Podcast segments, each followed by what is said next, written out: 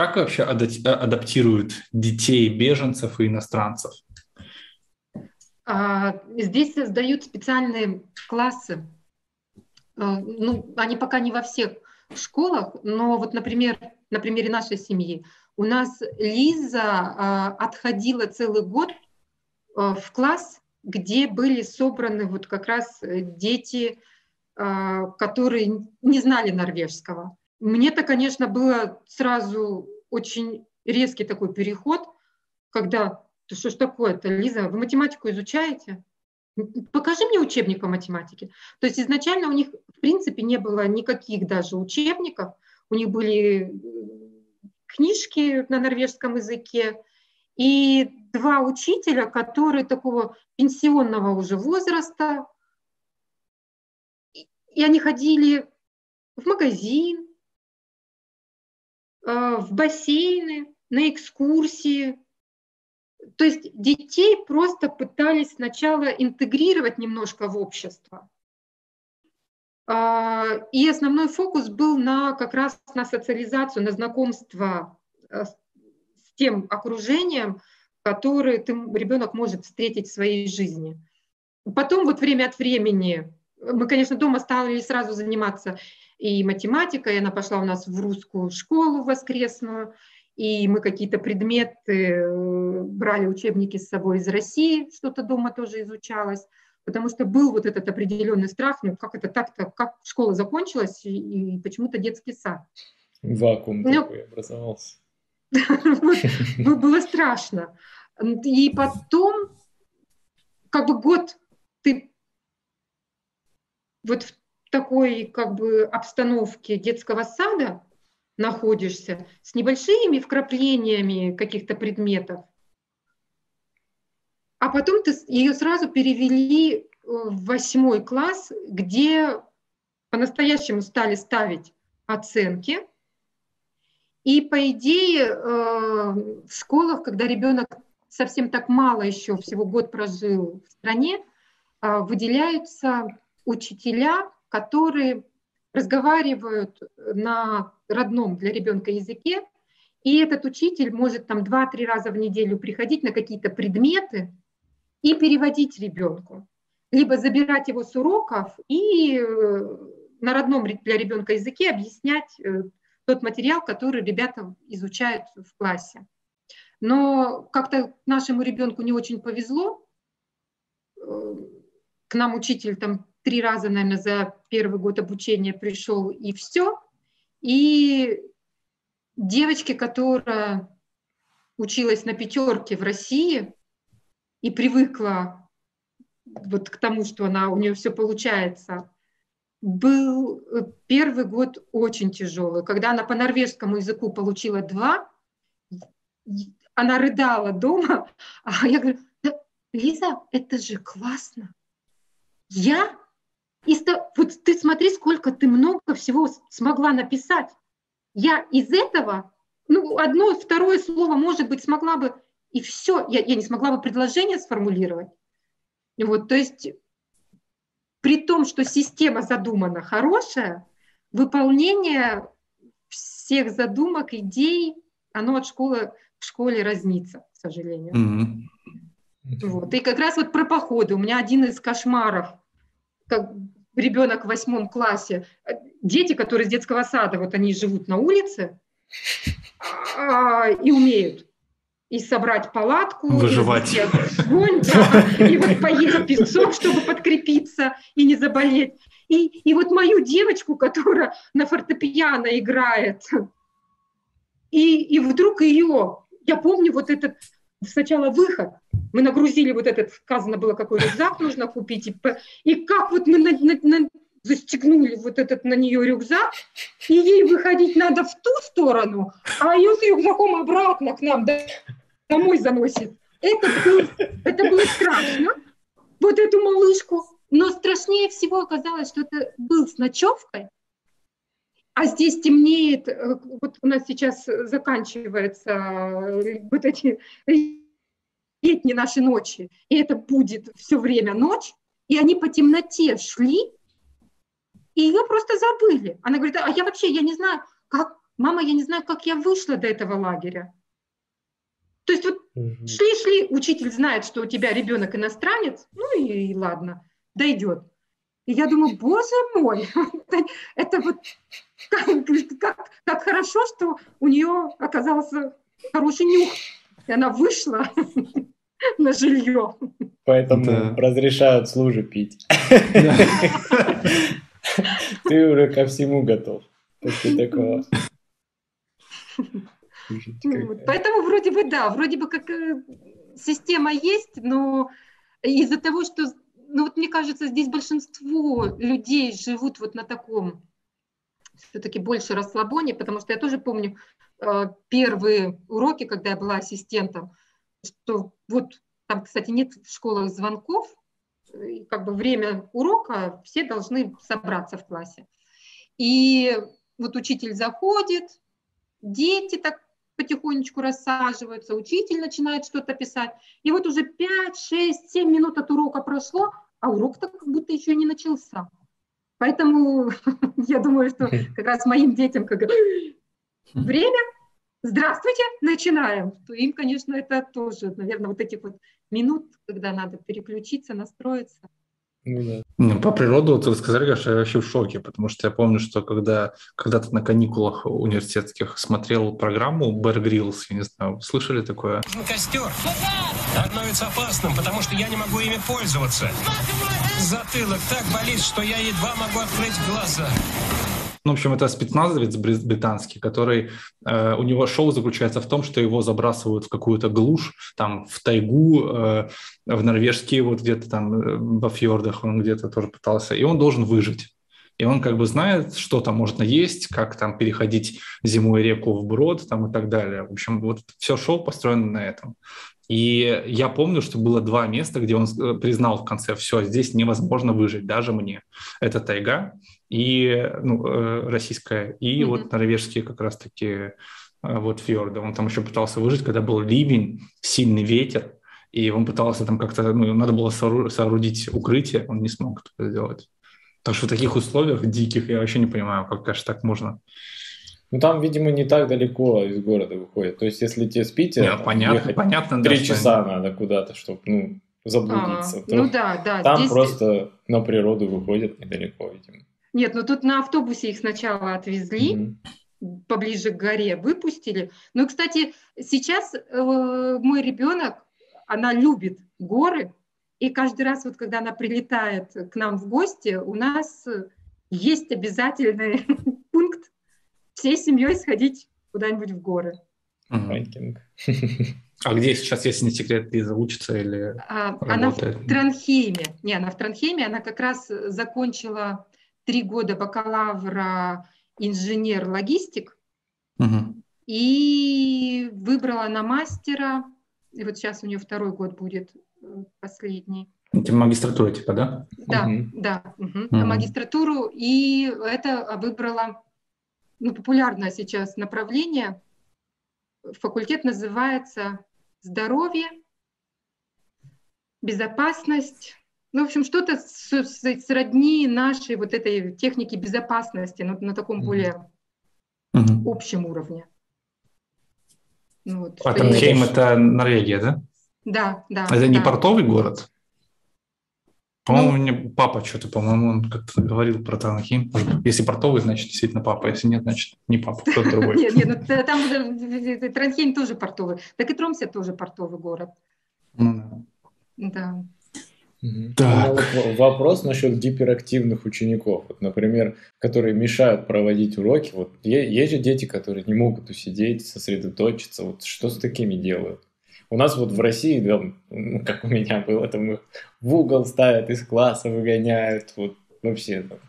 Ты что, здесь такого не бывает.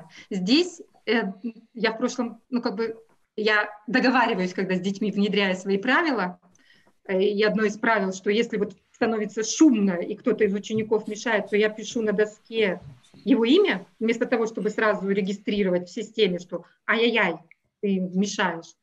И для него это уже сигнал, что если ты второй раз попадешь э, на доску, то означает, что ну все, тебя регистрируют. Желтая и красная карточка в футболе. Практически, да. То вот в прошлом году мне в классе сказали, что ты знаешь, ты издеваешься так над нами. Так нельзя.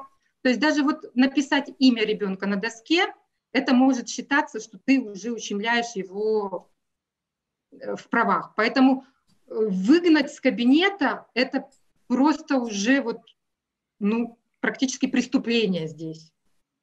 Мы даже вот на учительских советах обсуждаем, что вот мы говорим, что вот есть проблемные дети такие-то, такие-то, такие-то, и мы с администрацией школы спрашиваем разрешение, что как нам в такой ситуации поступать? Можно ли его удалить из класса э, на тот момент, если он нам мешает? То всегда первый шаг – это сначала отправить кому-то из администрации. То есть вот просто так выставить в коридор нет. Mm-hmm. Вот. Но есть службы, психологические службы, специальная вот поддержка психолога, педагогическая служба, когда ты можешь сообщить, что вот есть такой ребенок, но чаще всего гиперактивные дети, они уже с таким диагнозом и приходят. И, соответственно, службы уже знают, что есть такое, и тогда, а, что здесь мне нравится, с одной стороны, а есть вот эта гибкость, что могут подобрать, сделать, поделить класс на две группы, собрав, например, детей вот с таким поведением в маленькую группу, и уроки тогда будут проходить специально подстраиваясь под них что, например, ты 15 минут объясняешь, потом они 15 минут что-то на компьютере поделали, потом 15 минут вот друг с другом что-то поделали, чтобы была mm-hmm. вот эта смена активности, вот, но при этом э, зачастую это происходит не так быстро, как хотелось бы. То есть может пройти полгода, прежде чем администрация скажет, ну давайте, ладно, потому что все упирается в деньги, и здесь mm-hmm. точно так же, как и в России, образование это такая не неприоритетная область вложения средств. А вызывают ли вообще детей к доске отвечать в Норвегии или нет? Ну, чаще нет, но в последнее время а, появилась такая технология, она пришла к нам из Америки, называется, ну, если дословно переводить, то стоячая работа у стоячей доски. А, смысл в том, что класс делится на группы, если в классе есть несколько досок, то это хорошо. Каждая группа там получает кусочек своего, своей доски. Но чаще всего мы выходили из положения э, на вешивая такие магнитные, на самом деле пластиковые доски, которые с помощью э, электромагнетизма прилепливаются к стене любой поверхности. И таким образом ты маркером можешь писать, если захочешь, что потом можно стереть. То есть такая вот доска, которая потом быстренько сворачивается в рулончик. Выглядит, как будто это э, лист формата, наверное, какой там самый большой формат есть. Не знаю. А0. Ну, как кусок обоев. Да, да, да. Вот примерно так. Но только что это все красиво и эстетично. И таким образом когда у тебя весь класс работает стоя у доски, то можно было активизировать детей. Они боятся выходить к доске, и это вполне нормально, если ученик тебе подойдет и скажет, что э, не спрашивай меня, пожалуйста, устно, то с таким учеником я обычно составляю договор, то в течение какого-то времени я его не спрашиваю, а потом вот говорю, ну ты понимаешь же, что математика это тоже и устный язык, что нам придется, выстраиваем план, что, например, сначала он отвечает только мне наедине, когда я к нему подсаживаюсь, потом в маленькой группе, а потом вот к концу года или второго года обучения выходим на презентацию перед всем классом. Потому что на самом деле это прописано тоже вот в этих компетенциях, что мы должны в школе научить ребенка работать не только самостоятельно, но желательно в группе, чтобы он умел слушать и слышать других людей, и высказывать свое мнение, отстаивать его. Скажите, а вот э, вопрос еще, наверное, исходя из опыта обучения Лизы в школе. Есть ли такое, что там учат стихи какие-то на норвежском языке, ну или на других языках, или задают там пересказ чего-то? Вот есть такие истории, как в России? Да. Ну, стихи, песни, скорее всего, вот они могли учить. А стихов как таковых нет. Здесь в основном идет анализ каких-нибудь произведений.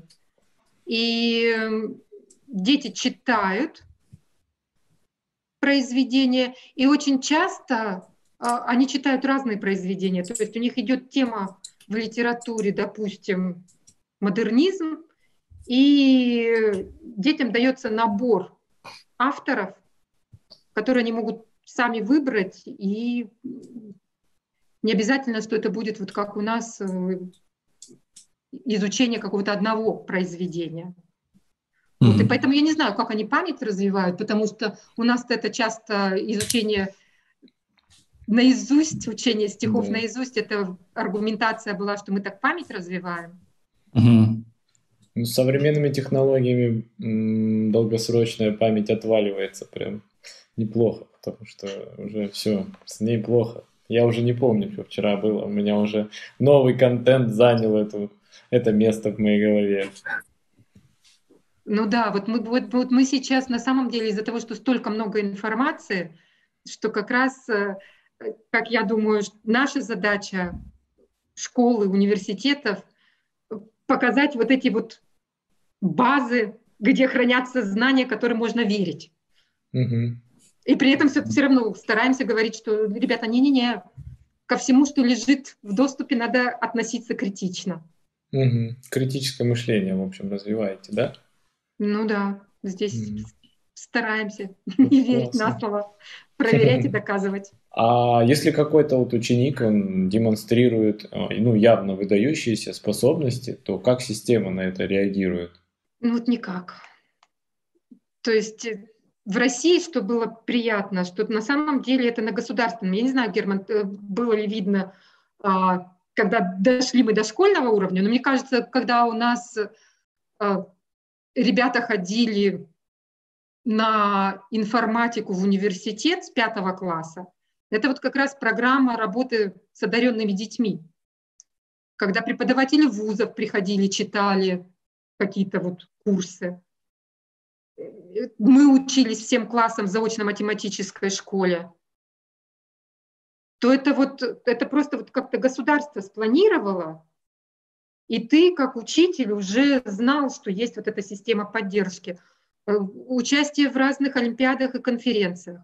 То здесь, к сожалению, только вот в последнее время стали появляться вот такие центры талантливых детей, там два-три раза в год собирают в одно место в каком-нибудь центре при университете и дают им возможность эм, поизучать тоже программирование или э, какие-то кусочки физики, углубленной математики. Но это все не системно. Ну, можно я вставлю небольшую ремарку в плане того, что а, государство у нас умеет выделять таких детей поднимать их выше, учить, обучать, доводить до, э, до звезд, а потом они такие, так, государство у нас в целом не справляется, поэтому я уеду за границу. Там я буду полезней. Вот я как раз сегодня видел и Герману скидывал, а, что число уезжающих за границу ученых выросло в пять раз с 2012 года. То есть за 2020 год уехало 70 тысяч человек а в 12-м 14 уехало. То есть они растят на экспорт, но денег за это не получают, так скажем. Ну да, ну, ну, ну видишь, это все вопрос статуса и возможностей потом. То есть ты звезда от звезда, э, заработал, э, вот как сейчас наши ребятки, ну, в смысле российская команда ездили в математических олимпиадах, по информатике они опять впереди планеты всей. Но потом в новостях я не видела каких-то статей или тех же новостей о том, куда вот этот вот умный, разумный ребенок подевался. Куда, куда, куда его смогли применить? Не, ну я, я, кстати, вот справедливости ради, когда еще в школе мы учились, мне ребята, наши программисты Егор, э, он мне рассказывал про белорусского парня, который участвовал в олимпиадах по программированию на их уровне, вот и, ну, мы тогда в 10 классе, по-моему, были, а он был семиклассник. Э, звали этого парня, если не ошибаюсь, Гена. Потом, через какое-то время, я увидел интервью в петербургском издании с этим Геной. Оказалось, что он из Беларуси приехал, поступил в ИТМО, отучился, и он говорил, что его уже вербуют куда угодно, от Фейсбука до Гугла, то есть вообще никаких проблем. Но он типа сам пока еще учится в Питере, как бы решил, что ничего не потеряет, если еще поучится, поэтому а, так что я думаю, что они не пропадают, они просто хорошо ну, где-то пристраиваются. Или, кстати, вот Сережа Серебряков, вот его вы точно ну. знаете. Я Владу скидывал его портф... ну, страницу ВКонтакте, где он написал места своей работы. Влад, конечно, там э, обалдел, когда увидел, потому что ну и Тесла, и, да, и Тесла у человека, и вообще куча всего. То есть в целом-то они звездами становятся. Просто это ну, в, со, ну, в современном мире, как бы, ну, не знаю, любой блогер будет, разумеется, популярнее, чем какой-нибудь одаренный э, и способный программист. Так что я думаю, что все хорошо, просто ну, время. Да, возможно. И, а на самом да. деле, мне кажется, сейчас э, люди становятся больше людьми мира, и угу. вот эти ну, технические да. наши возможности, они дают э, тебе возможно, опять возможности, возможности э, жить там, где комфортнее. Вот да, люди уезжают, кстати говоря, Влад сказал, что люди уезжают из России, ученые. Но ну, если взять тех же программистов, они могут работать на американскую компанию и жить в России. То есть они, если уезжают, то они не на работу уезжают, а в какие-то другие условия жизни. Да, там, да. может быть, для детей, э, для построения семьи, там, я не знаю, или просто ну, для них самих. Последнее время, как бы, ты ну, можешь работать на американский стартап, потому что а, доверие к удаленке выросло из-за ковида. Угу. А так, в целом, ну, раньше уезжали больше, типа.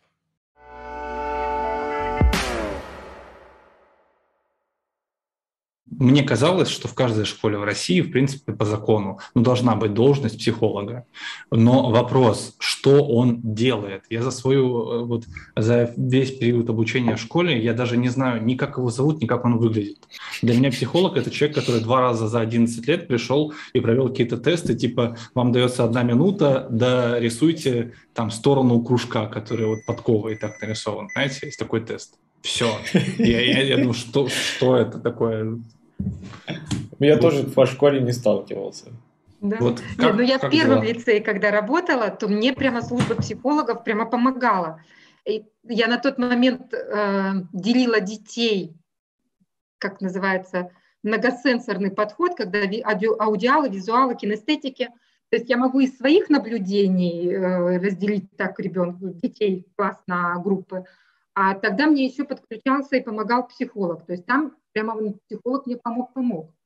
Угу. А... То есть работает профессионально, так скажем. Да. Помогает. Да. А, то есть... Нет, вопрос, психолог-то для кого? Для учителей или для детей? Я вот думал, что он для детей, в первую очередь. Нет, для детей, конечно. В основном-то замысленно, задумано все это для детей, что в том случае, когда и как раз вот если есть проблемы какие-то с поведением, то психологи пытаются с помощью своих методик выяснить, в чем проблема и каким-то образом помочь скорректировать поведение. И на психолога ложится тоже часть ответственности контактирования с семьей и работа с семьей, потому что чаще всего только когда вот этот союз семьи и школы и плюс вот какой-нибудь профессионал подсоединяется в лице психолога. Тогда вот можно хорошего результата добиться. А, здесь психолог, он тоже такой, зависит, конечно, от школы и от самого человека, насколько он э, будет в школе востребован. В нашей школе есть должность социального педагога. В этом году сказали, к нам добавят терапевта, терапевта трех. Но вот это тоже как перевести, терапевт, который отвечает за климат, климат, вот, за климат в школе, вот как можно сказать это.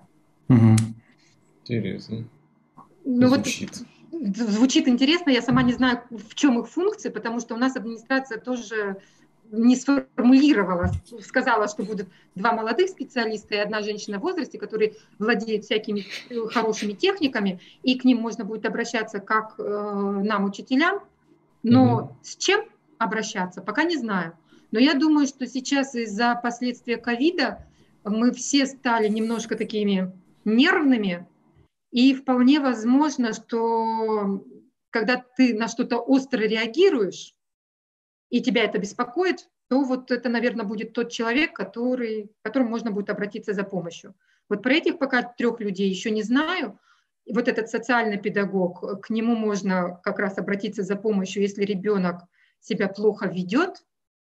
И у нас еще есть эм, учитель по английскому языку, который, в принципе, умеет с детьми разговаривать. И вызывать у них доверие. И вот этому учителю выделили тоже вот нагрузку, что ты как классный руководитель или предметник видишь, что, например, с ребенком что-то не то, он стал просыпать в школу, или он вдруг сильно поменял стиль одежды и стал обвешиваться какими-то золотыми цепями и ведет, может быть, себя грубо то вот э, мы можем обратиться вот к этому учителю за помощью, и он тогда тоже напишет план, скорректирует с тобой, каким образом ты можешь дальше с этим человеком общаться. А я вспомнил, у нас в России ввели какую-то должность, Герман, напомню. То есть будет в каждой школе человек, который будет за политической активностью. Навигатор детства называется. Вообще. Не, ну это, по-моему, еще не ввели, по-моему, это обсуждается. Да, да. Но типа да, то есть это будет... Название красивое, навигатор детства, но я сразу представляю, это ну, вот будут рассказывать, в каком э, этом парке. Это, это по-другому сказано, назвали политрука. Вот, вот так, да, на самом да, деле. Да. Но по факту так. То есть сказали просто, вы хотели уйти от слова политрук и сказали навигатор детства. То есть, да, э, да. ну вот, вот, вот такая ситуация, так и живем, так скажем. Чуть ли не историю КПСС будем заново учить, например. Ну да. А если ребенок вот написал плохо контрольную, что вот учитель скажет ему? Это вопрос ну, относится к ситуации, когда оценки не ставят. То есть просто плохо написано контрольно. А, ну, чего скажет? Что, ой, ну тебе вот тут надо поработать. И, в принципе, есть специальные схемы, где учитель просто будет такими галочками отмечать, что вот тут вот он что-то умеет, тут не умеет.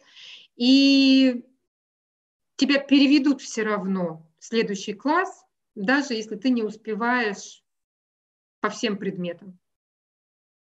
Это касается вот с первого по седьмой класс. Но при ну этом какие-то долги висят? Нет? Вообще никаких долгов. Нормально. То есть пока нет экзаменов, то нет никакой особой ответственности. Родителям расскажут, что вот ребенка как-то не очень хорошо. Ну вот, и в зависимости от того, насколько семья заинтересована сама.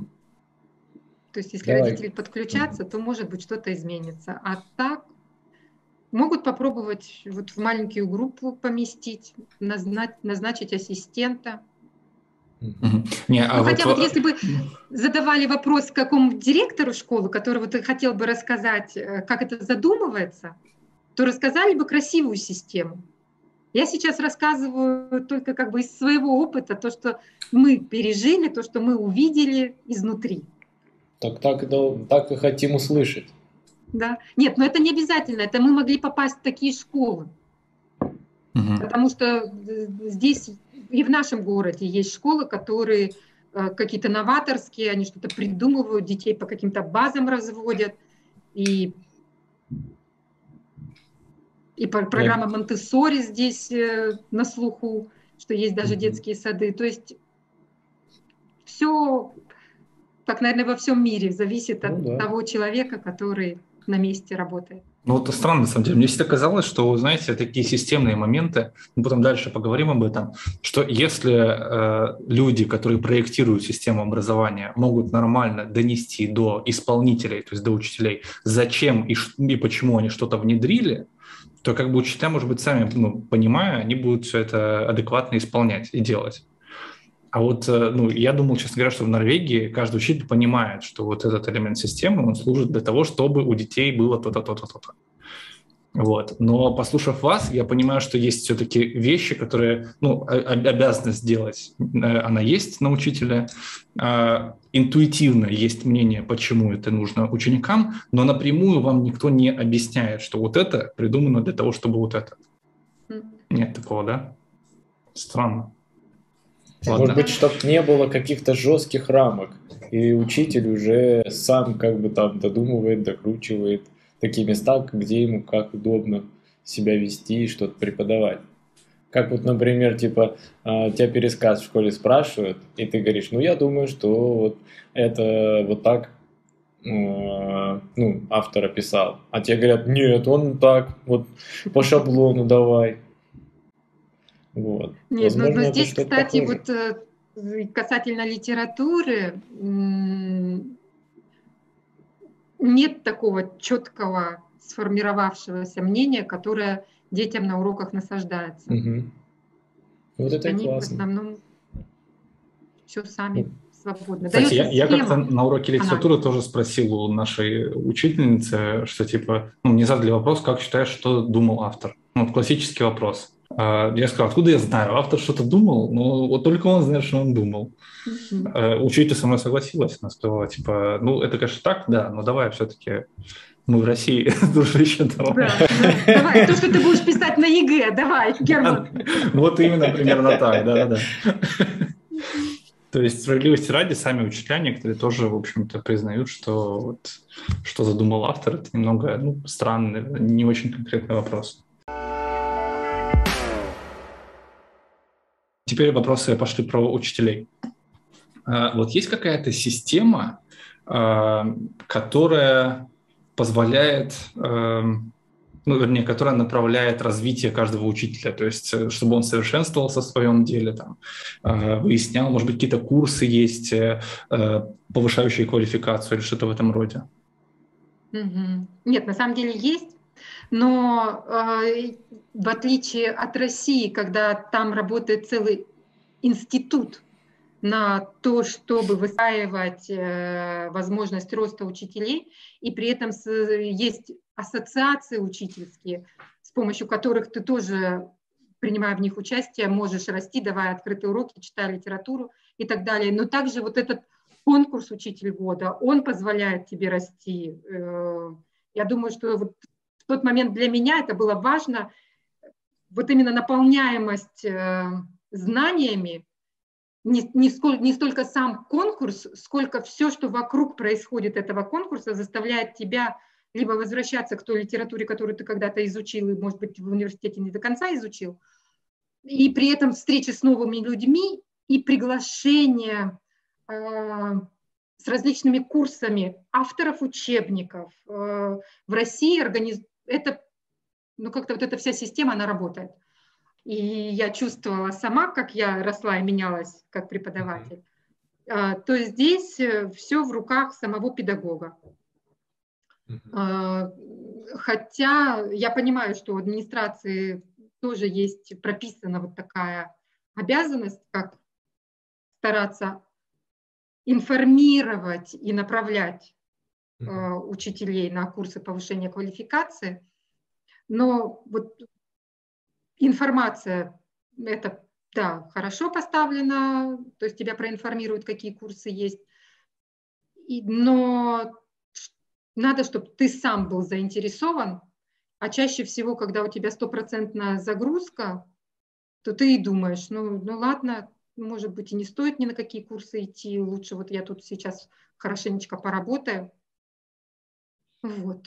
Но, Но при, при этом... университетах есть возможность э, заявиться на курсы. Но при этом вот в России эта система работает, и все ли учителя туда, все, всех ли система туда подталкивает идти развиваться, что-то учить, или можно как бы остаться на месте и в целом устареть как специалист, скажем так? Не получится, потому что в России каждые пять лет надо подтверждать свою категорию, ну mm-hmm. или выходить на ступеньку выше. И тогда ты вынужден пойти на эти курсы, сдать экзамен или показать какие-то открытые уроки, написать mm-hmm. свое портфолио. На самом деле, э, в тот момент, как, когда я находилась в России, мне казалось, ну вот фу, зачем нам это, вот, зачем нам это заставляют? Мы же все равно читаем литературу, мы все время учимся. И вот это мне казалось абсолютно ненужной вот этой палкой. Но когда я сейчас здесь, и этой палки нет, понимаю, что ой-ой-ой, хорошо бы, чтобы она была. Потому что вот эта вот палочная система. Мне она... казалось, что коррупция в России как-то нарушает вот, это вот, а, вот этот институт, что, возможно, учителя просто через коррупционную какую-то составляющую могут закрыть вот эту палочку себе поставить, что вот я там все сдал, все сделал. Да. Есть ли такое? Я не была в такой коррупционной схеме. Мне mm. все по-честному приходилось сдавать. Ну, да ладно. Я еще читал, что, а, например, в Финляндии там а, заключают с учителем контракт на год. И каждый год смотрят, типа, как вот у него можно сказать, успеваемость или его показатели, и, и думают, продлевать, не продлевать с ним этот контракт. И вот э, помимо, как вот мотивируют именно учителей работать, вот, может быть, там заработная плата очень хорошая, и учителя хотят держаться за эту работу, или какие-то там социальные, так скажем, плюшки. Угу. Что Нет, здесь, есть? кроме соци... того, что э, у тебя каникулы совпадают, и ты отдыхаешь, вот у детей каникулы, и у тебя каникулы, угу. больше никаких плюшек нет. Угу. А, и контракт у тебя либо временный, либо постоянный. Временно, если тебя приняли, например, во время, на время декретного отпуска, и вот mm-hmm. Могут продлить, если в школе будет нужен специалист. Mm-hmm. То есть, наверное, вот эта вот система Финляндии, когда все время в напряжении жить, чтобы сохранить и работу, это я думаю, что это вот как раз к вопросу о совершенствовании учителя было бы mm-hmm. неплохой стимуляцией. Ну да. Вот. Здесь нет. Здесь э, ты получил постоянный контракт, и потом здесь очень хорошие профсоюзы, то есть в школе надо будет администрации, говорят, я не знаю сама, но говорят, надо потрудиться, чтобы уволить потом учителя. А вообще вот популярно ли репетиторство у вас там? Вот у нас как бы в России многие учителя за счет этого и выживают по деньгам, что преподают как репетиторы. Угу. Нет, здесь э, тоже есть некоторые учителя, а, которые занимаются вот частными уроками. И я, когда мы только переехали, э, тоже имела вот этих частных учеников, но тогда э, ты открывал, я открывала свое дело так, чтобы можно было выдавать эм, квитанции об оплате э, и в налоговую сообщать. Но мой доход э, был таким смешным, что он налогом даже не облагался, потому что минимально надо заработать 50 тысяч крон. Не считается, что это много. Это как раз придумано для того, чтобы вот дети зарабатывали, студенты подрабатывали. И таким образом их вот эти маленькие заработки – чтобы с них налог не снимался. Понятно. Понятно. Вот. А так, да, некоторые учителя, но это не повсеместно. То есть э, в моей школе э, таких учителей нет, которые подрабатывают э, репетиторство. Угу. То есть это может быть какая-то разовая акция, когда кто-то обратится и скажет, что вот помоги, совсем тяжело. Угу. А вообще плохие оценки, вот, например, портят ли репутацию учителя, там, школы или районные какие-то показания? показатели? А, школы соревнуются, конечно же, хотят, чтобы были хорошие результаты, но это все на уровне администрации. То есть э, у меня ощущение, что учителя здесь э, более строги в выставлении оценок. И иногда даже кажется не очень объективны.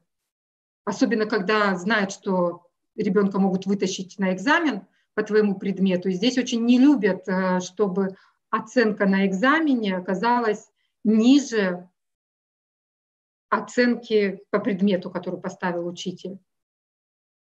Вот. Но мои ученики чаще всего пишут выше, чем я им поставила оценку, потому что успевают полюбить математику. У меня вопрос такой. Частично, опять-таки же, вы на него ответили уже, но у меня есть история. Значит, когда я учился на юрфаке с ВГУ, у нас э, был преподаватель по гражданскому праву. Э, девушка, ну, женщина.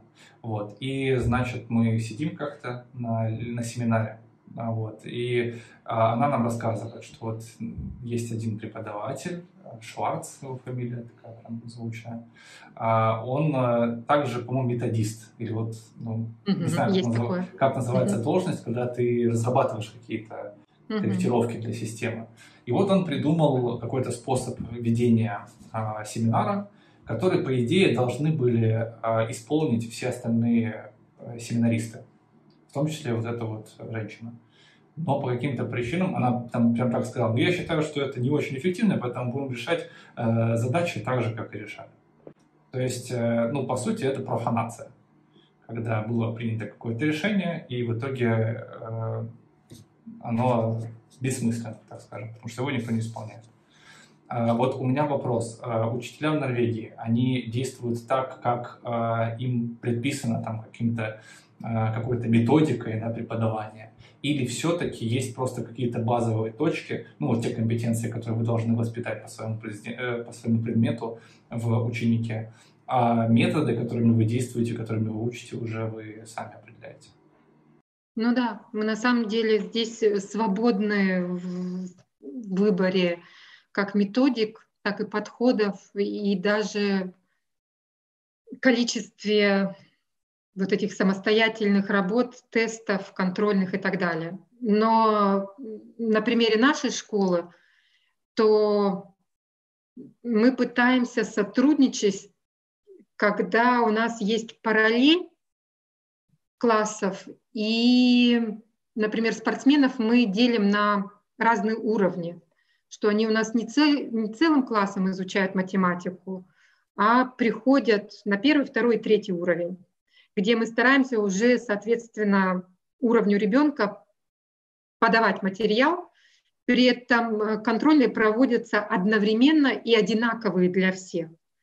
И таким образом у нас получается, что мы договариваемся, кто составляет контрольную, вместе обсуждаем, и какой-то один вид контрольной. Э, это может быть либо устный какой-то зачет, либо вот это письменная контрольная. В каком виде мы эту контрольную проведем, мы вынуждены договориться, и тогда мы уже все вместе это все соблюдаем.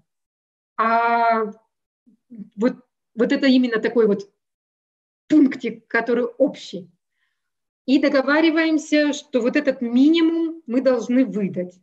А дальше внутри своего предмета, внутри своей группы я уже сама придумываю, что вот мне надо протестировать вот такие-то вещи, значит, у меня будут вот столько-то тестов, и на самом деле э, реформа образования Норвегии сейчас как раз подводит к тому, чтобы уходить от одной-двух контрольных в полугодие к тому, чтобы отслеживать э, вот этот вот всю учебную цепочку выстраивания знаний эм, в течение всего курса изучения, чтобы были вот э, какие-то моменты, не обязательно с оценкой, но так, чтобы учитель для себя и для ученика зафиксировал, что да, вот тут вот вы уже молодцы, а вот тут вот нам еще поработать надо. А вы, когда преподавали в России, у вас было такое ощущение, что ну, есть какое-то, а, может быть, желание у других учителей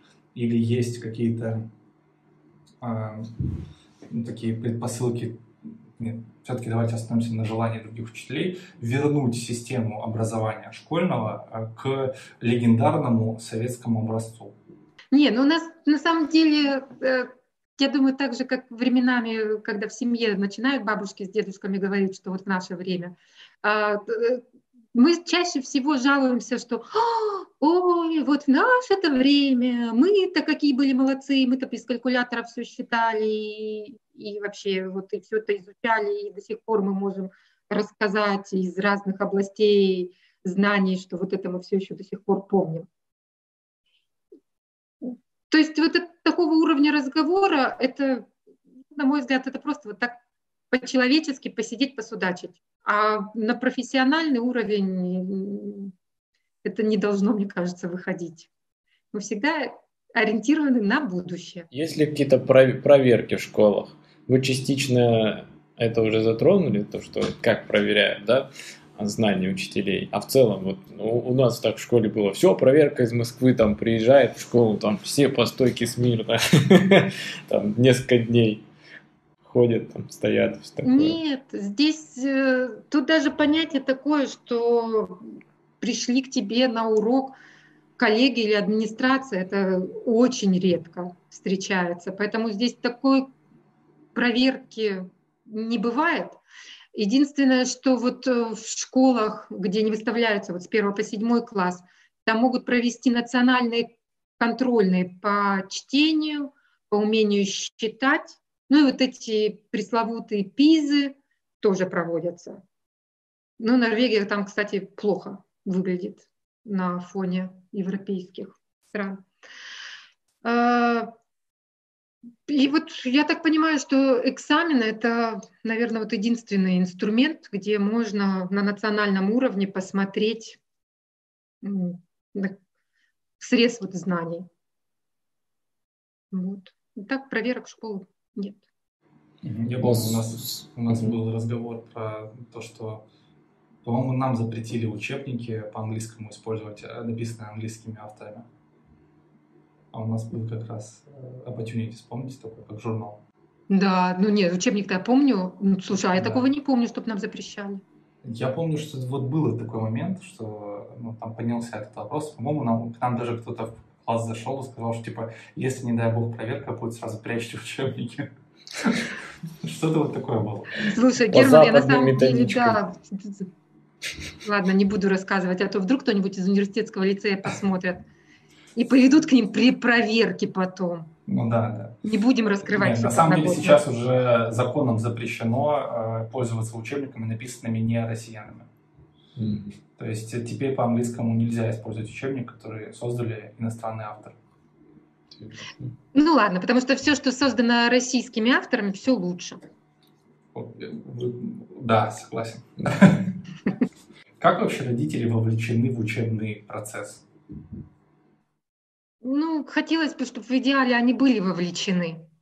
И некоторые родители, ну, я думаю, так же, как и в России, есть, которые вот очень тесно э, сотрудничают со школой, и иногда это воспринимается положительно – а иногда они приходят э, как бы с заказом, что вот у меня мой ребенок, у него все хорошо, а вот это вы тут вот не работаете. Вот. Но в основном здесь дети уже к 16 годам отвечают сами за себя. Многие переезжают с маленьких деревушек, э, живут на съемном, съемном жилье, и с родителями встречаются там раз в два раза в полгода, может быть. Ну, вот у меня опыт как классного руководителя есть, э, и как классный руководитель я обязана с первоклассниками как минимум один раз, желательно два раза встретиться с родителями, когда проводишь разговор э, с ребенком и с родителями, и можешь даже еще предметника пригласить, если кто-нибудь из сторон захочет вот такой вот диалог с семьей, ученик и учитель, на мой взгляд, вот это отличительная, хорошая черта. Эм, жаль, что я сама до таких встреч не додумалась, когда работала в российской школе, потому что мне кажется, вот как раз вот в этот момент, когда вы разговариваете о ребенке и с ребенком, то как раз родителей можно и перетащить на свою сторону, показать, что мы школа, мы хотим только добра для вашего ребятенка. И вот у меня просто есть опыт, где я работала класс, где я была классным руководителем и вела математику. Насколько мне этих спортсменов легче было обучать после встречи вот такой с родителями, потому что встречи у меня проходили уже где-то там декабрь, январь, февраль месяц то дети просто вот многие менялись, э, начинали делать домашние задания, и, и так прямо сразу видно было, что родители стали интересоваться, а что ты делал на уроке? Uh-huh, uh-huh. Вот, поэтому, конечно...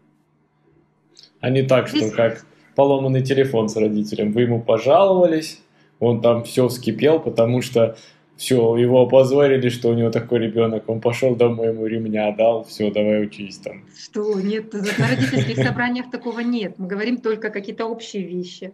А ты вот на этой встрече с родителем и с ребенком э, в аккуратной форме можешь... Ну да, да, что вы все, все в одном кругу общаетесь. Ну, кстати, справедливости ради, в шестом классе у нас была такая встреча.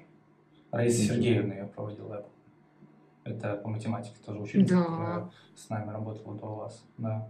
Вот я помню точно, что она проводила как минимум один раз точно была такая встреча. Слушай, вот видишь, какая молодец. А почему-то она не рассказывала, что она такое проводила? Не, не поделилась. Это очень эффективно. Да, ну вот.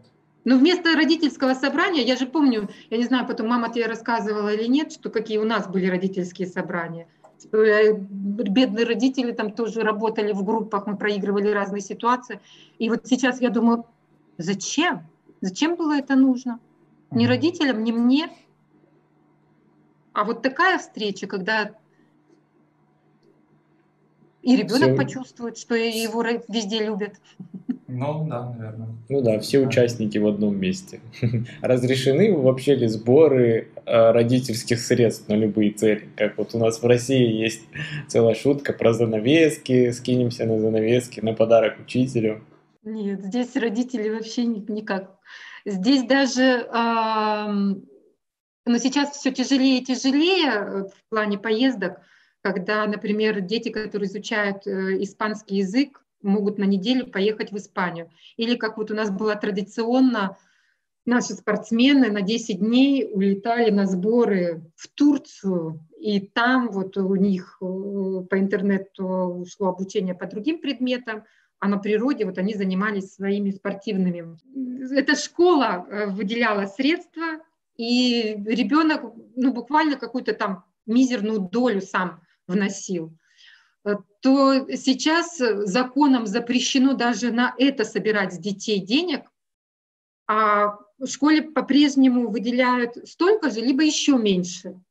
И поэтому все время дискуссия, и многие родители сами предлагают, что давайте мы заключим такой договор со школой, мы согласны оплатить э, часть, например, э, билета за ребенка своего, чтобы только вот эта поездка состоялась но ни на какие нужды, конечно. Но, но тут, в принципе, до 10 класса ребенок может не покупать вообще ничего. То есть ему ручки, карандаши, стирательные резинки, линейки, циркули, тетрадки, учебники, это все, еще и портфель могут дать. И когда ты приходишь в нашу школу, то тебе выдают компьютер на три года обучения. А, ну, как бы ты можешь там какая-то тоже 500, что ли, крон ты должен заплатить и пользоваться этим компьютером, и он как бы становится твоим. Но если ты захочешь его вернуть, то потом можешь вернуть в школу, получишь обратно эти деньги. У нас к выборам тут подкупают то, что 10 тысяч вам вот соберете ребенка в школу, проголосуйте за Единую Россию, пожалуйста. Сейчас еще пенсионерам тоже будут платить, говорят. Правда? Ну, говорят, что да, обсуждается вопрос, э, что будет 10 тысяч э, разово заплатят. Ну, хорошо бы. Ну, хорошо бы, конечно, но не перед выборами.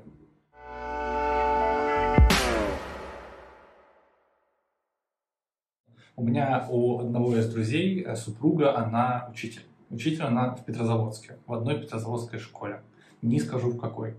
И однажды в эту школу, кстати говоря, она учили тоже э, естественных наук, скажем. Вот. Э, Допустим, общем, тома, туману. Да, туман чуть-чуть не помешает. В общем, э, однажды на урок пришел студент, ну, ученик с оружием, то есть с пистолетом. Пистолет был не игрушечный, то есть он был, неважно, травматический или настоящий, никто этого не выяснял, но он был как настоящий абсолютно. А, разумеется, учитель там, когда это увидела, подошла, спросила, ну, типа, давай сюда, он отказался, учитель прервала урок, пошла к директрисе, а, и, э, ну, в общем, по сути, это дело его замяли. Учитель сказал, давайте вызывать полицию, потому что у нас, блин, ученик с оружием в школе. Ну, в итоге со словами «зачем нам нужны эти проблемы?»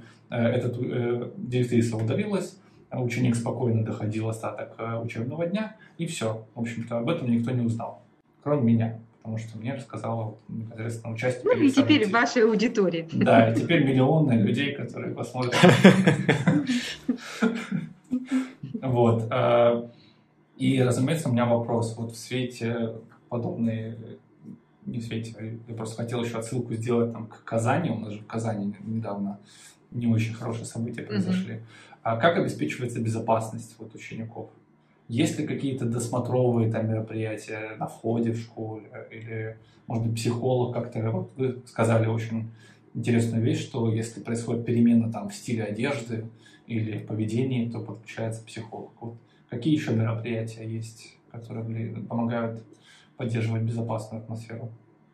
Нет, на самом деле никаких вот э, рамок на входе и охранников в школе нет, но здесь тоже это все больше, наверное, превентивные меры работают. Э, примерно раз в год к нам в школу выходят э, работники полиции, которые информируют нас о состоянии или дают общую картину э, положения вот этого опасности, скажем так, для детей в городе. Это касается наркотиков, это касается подростков, которые ведут себя агрессивно, это касается распития спиртных напитков. И что мне нравится, что наша школа, она очень открыто э, и никогда не замалчивает никакие ситуации.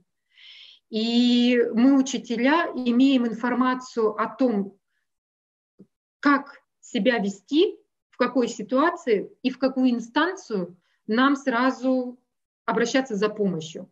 Но я как рядовой учитель, я, понятно, сразу должна сообщить своему руководству. И тогда руководство уже по цепочке начинает э, передавать дело дальше.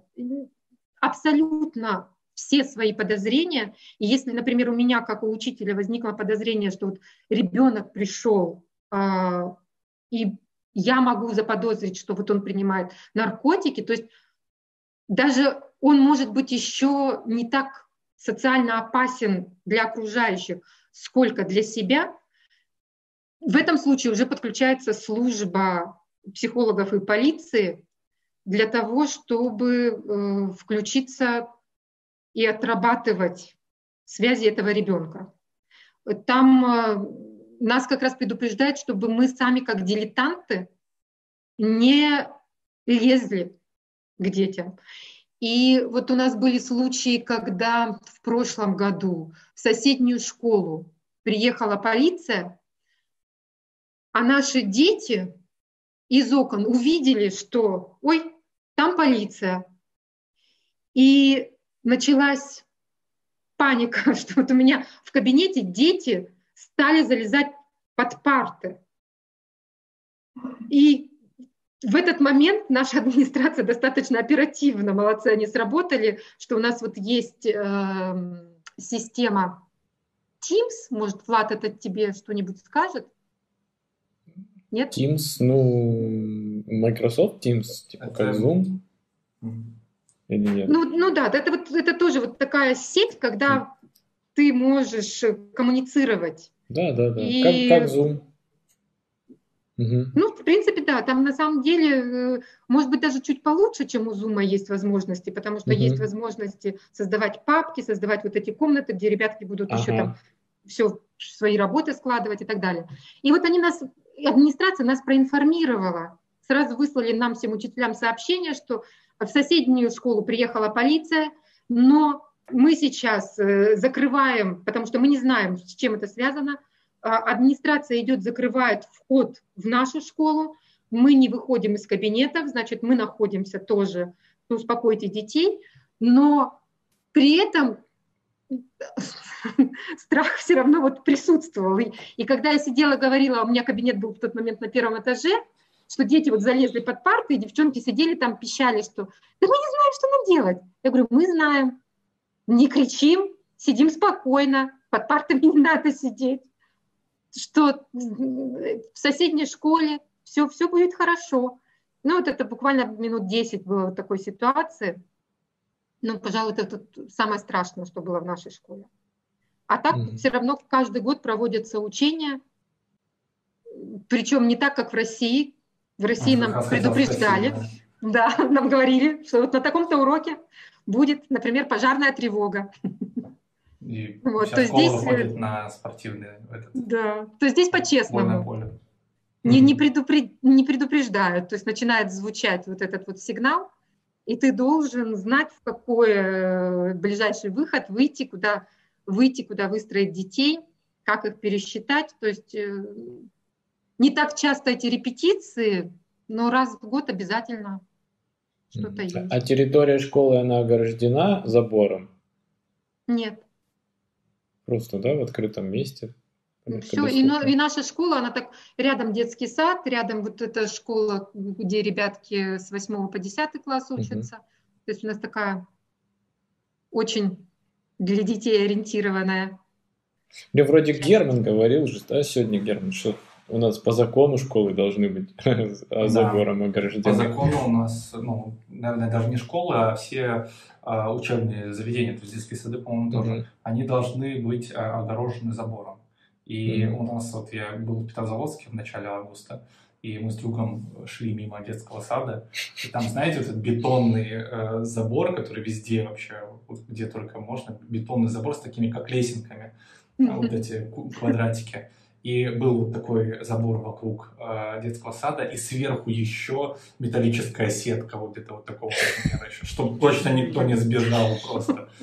Короче, вот. Страшно звучит. Нет, детский сад у нас, кстати, тоже есть, но такой заборчик, имитация, чтобы mm-hmm. как бы ребенок понимал маленький, mm-hmm. что туда не выходи. Ну, чтобы вот, кстати, да, я, я видел такие фильмы «Охота», это вот после еще по одной датский фильм. Я посмотрел второй фильм датский, это «Охота», и там как раз герой, он э, воспитатель в э, детском саду. Я увидел, что там тоже есть забор, но он такой деревянный, симпатичный, не отталкивающий. Он не смотрится как, как загон, так скажем. Mm-hmm. Ну вот у нас в школе, например, мы заходили, у нас охранник стоял, и мы открывали портфели, типа, и ему показывали, он заглядывал, смотрел, нет ли у нас ничего запрещенного, все, проходи в школу. Как у вас строго. Не, у нас а, тоже да. вахта была, да? Да, у нас, была вахта, у нас даже были студенческие, которые мы должны были, по идее, носить и показывать.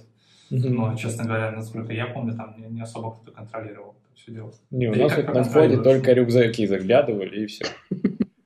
Вот, кстати, да, хотел обратить внимание, что у нас почему-то система, вот как только происходит какое-то нехорошее событие в школе, как в Казани, у нас сразу идеи высказываются из разряда там, поставить по Росгвардейцу рядом со школой, там, досматривать вот это все, рамки металлоискателя.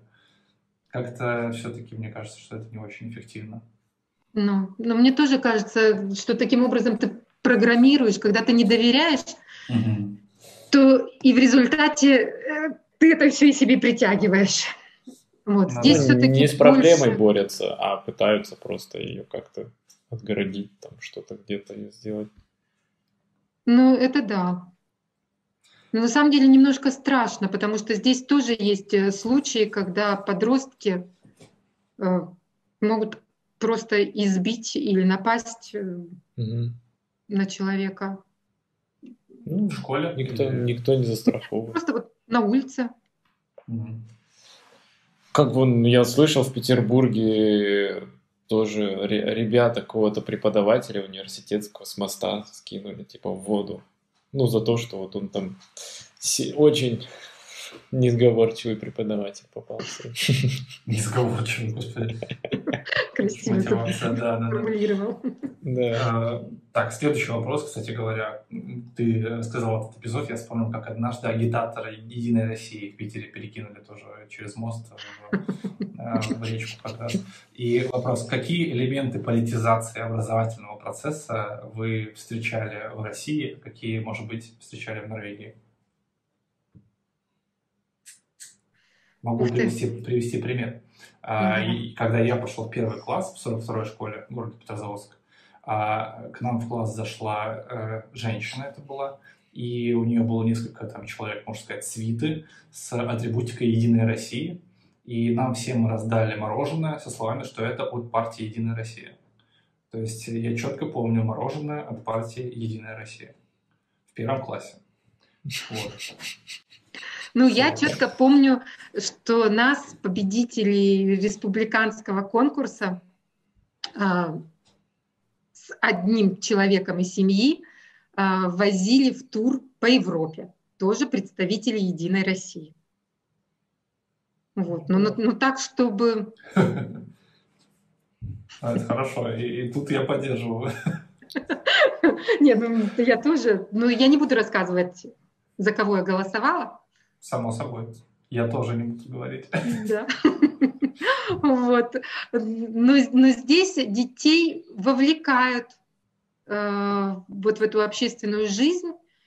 И голосовать они имеют право в 18 лет, но в нашей школе, например, с 16 лет происходит так называемое школьное голосование, когда дети на уроках обществознания, и вот сейчас мы договорились что и даже на математике я постараюсь как-нибудь э, теме выборов подвести, так, чтобы хотя бы э, те позиции, которые близки э, подростковому поколению, они были озвучены, и дети понимали, э, что такая-то партия основной упор делает, например, на образование, на школьное образование. Здесь эта ориентация идет э, на экологию, потому что это партия зеленых, но все равно какие-то пункты могут подходить и школьникам тоже, чтобы они делали свой осознанный выбор.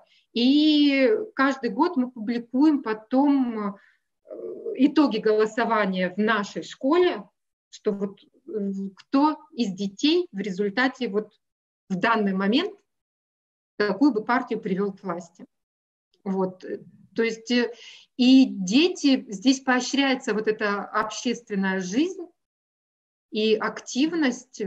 То есть очень много сейчас молодых политиков, которые прямо вот со школьной скамьи идут в политику, ну вот именно, что они идейные.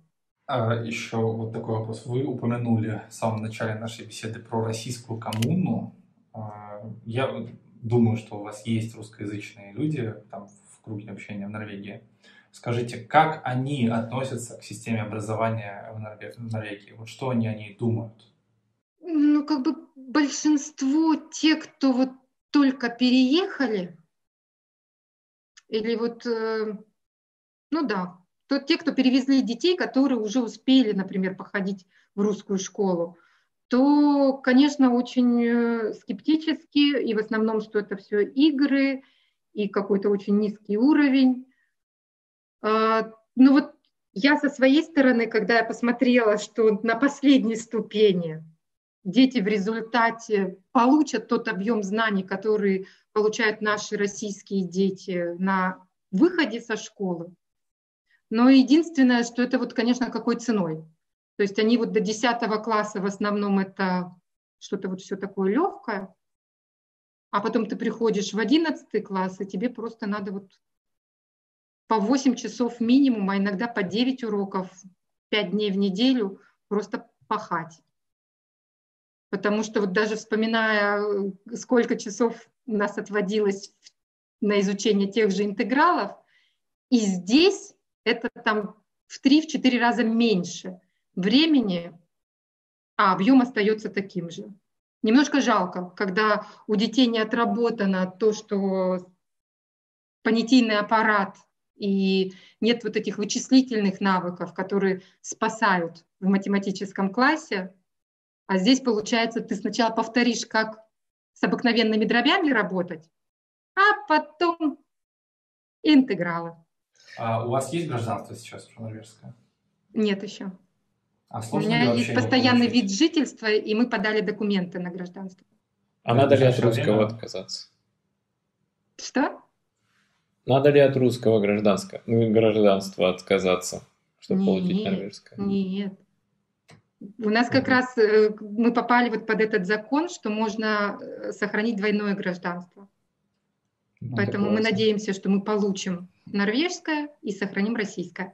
А сколько лет примерно нужно как бы жить, работать в Норвегии, чтобы получить гражданство? Вот я, насколько знаю, у меня друг сейчас будет переезжать в Германию, и он сказал, что за 7 лет, по-моему, или что-то такое. Да, здесь тоже 7. Угу. Нормально. Отлично, мы закончили с основным блоком, теперь пошел второстепенный. Да, шутка, шутка. Шутил, да? Шутил, да. На самом деле есть просто три коротких вопроса. Это Блиц раздел. Вот.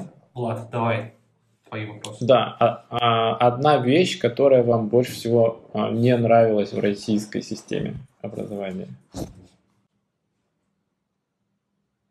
Как учителя, как ученика? Как учителя. Как учителя, да. Давай я сначала скажу как родителя. Давайте. Давайте все три. Как родителя не нравилось, что заставляли есть в школьной столовой. В смысле заставляли покупать вот эти вот... Э... Ну, заставляли кушать. Прямо вот это... Я не знаю, Герман, ты помнишь или нет, но я вас агитировала, и первые первые несколько месяцев в седьмом классе мы прямо собирали деньги, потому что я как классный руководитель должна была обеспечивать явку детей в столовую. Да ладно, серьезно? Правда, да. Это вообще какой-то бред. Согласна? Я об этом не знал, я об этом не знал, честно говоря. Это было ужасно. И, и мне как учителю, и который знал, что фу, там так невкусно, мои собственные дети ненавидели есть в этой столовой. Там только пицца, по-моему, была в целом ходовой продукт очень. Да. Ну, слушай, да. я сама никогда не питалась в школьных столовых, поэтому... Ну, мне это не вот нравились эти обеды, знаете, когда ну, там, платят родители, там, не знаю, сколько, рублей 20 в день, вот, и надо ходить всем, все вместе, и мы едим вот это, эту еду. Мне не очень нравилось, честно признаюсь, я, пожалуй, только в одном месте ел менее качественно, это когда был на военных сборах. Хорошо, как учитель? Давай как учитель работать в каникулы, когда детей нет? Вот, кстати, а что вы делаете в каникулы? Да. Это загадка. Это ужасно. Это ужасно. Мы одно из самых приятных мероприятий это мыть класс, отмывать парты, стены. Вот это самое приятное, пожалуй, во время каникул. А так это из пустого в порожнее переливать и, и, и делать ту работу, которая, ну, на мой взгляд, обсуждать очевидные вещи – это ужасно. Это как у программистов сейчас есть проблемы из-за того, что они на удаленке, и есть некоторые компании, которые смотрят, сколько ты нащелкал, типа, в день там мышкой. И вот ты должен 8 часов нащелкать мышкой, и это все зафиксирует у тебя там. Вот. И у некоторых нету проекта какого-то сейчас работы, но все равно за компьютером надо сидеть и щелкать, типа. И они просто уже с ума сходят от этого. И зарплата зависит от количества щелков. Нет, я как раз за результат. Ну Не надо загонять. Не, есть же там у программистов типа по строчкам кода, там что-то. Типа, не, ну это другое дело, да, да, да. Ну вот на удаленке так следят, например. Хорошо, а тогда такой вопрос. Как ученика бывшего школьной, э, э, вернее, школы российской, какую вещь, э, какая вещь вам больше всего не понравилась? Ой, как сама ученица, мне все нравилось. Может быть, мало математики было? Нет, кстати, мне математики было нормально. Не, ну имеется в виду побольше, побольше, в пользу математики предметов. Ну ладно. Так вот, ого, ничего себе, я никогда не задумывалась, что пока я была ученицей, мне математика, мне нравилась информатика, математика, но я никогда не думала, что во, побольше бы ее, побольше. У нас были факультативы, потому что кому не хватало уроков, мы ходили после уроков, занимались. Понятно. Все, все для людей. И еще вопрос, а тогда следующий. Одна вещь, которая вам больше всего не нравится в норвежской системе образования. Можно тоже там со стороны учителя, ученика и учителя. То, то, то что не нравится? Да. Ну ничего себе. Я, я вот, кстати, к таким вопросам-то и не подготовилась. Нет, ну на самом деле э, вот тут тоже двоякое отношение. Я, с одной стороны, это люблю, когда вот все такое на расслабоне, и как они любят говорить, да, ну, все уляжется, тут какая-то проблема, да ты подожди, она решится. Вот это одновременно не нравится. То есть хотелось бы, чтобы четкие ответы и планы уже были продуманы все заранее. Как математики. Все в табличке. Пойдешь сюда, придешь туда. Хорошо, а как родителя? Ох, как родителя меня волновал всегда вопрос критерии оценивания работы ученика. Может быть, поэтому я сразу, когда получаю своих учеников, то четко рассказываю, за что ты будешь получать оценки, каким образом я буду наблюдать за тобой, что мы к чему идем. И, а когда Лиза училась, то мне как раз вот было непонятно, с бухты-барахты, и вдруг такая-то оценка. То я была вот той мамой, которая ходила и спрашивала, расскажите, пожалуйста. А и дайте, училась... пожалуйста, задание дополнительное, если есть возможность. И математики побольше, пожалуйста. А Лиза в вашей школе училась, где вы преподаете или нет? Нет, нет. Так, а Влад, третий вопрос. А, а со стороны ученика, может быть... Так Марина раз... не училась же в той школе. Не-не, я про то, что, может быть, дочь говорила, что а, вот я ну. это не люблю в норвежской школе, например. Слушай, не было на самом деле вот такого, что прямо не люблю. Я, как мама, угу. не любила вот эти все походы дурацкие. Ага. Угу. Ну, понятно. Ну, ну, понимаю, что это вот это же важно, это нужно. Угу. И третий вопрос.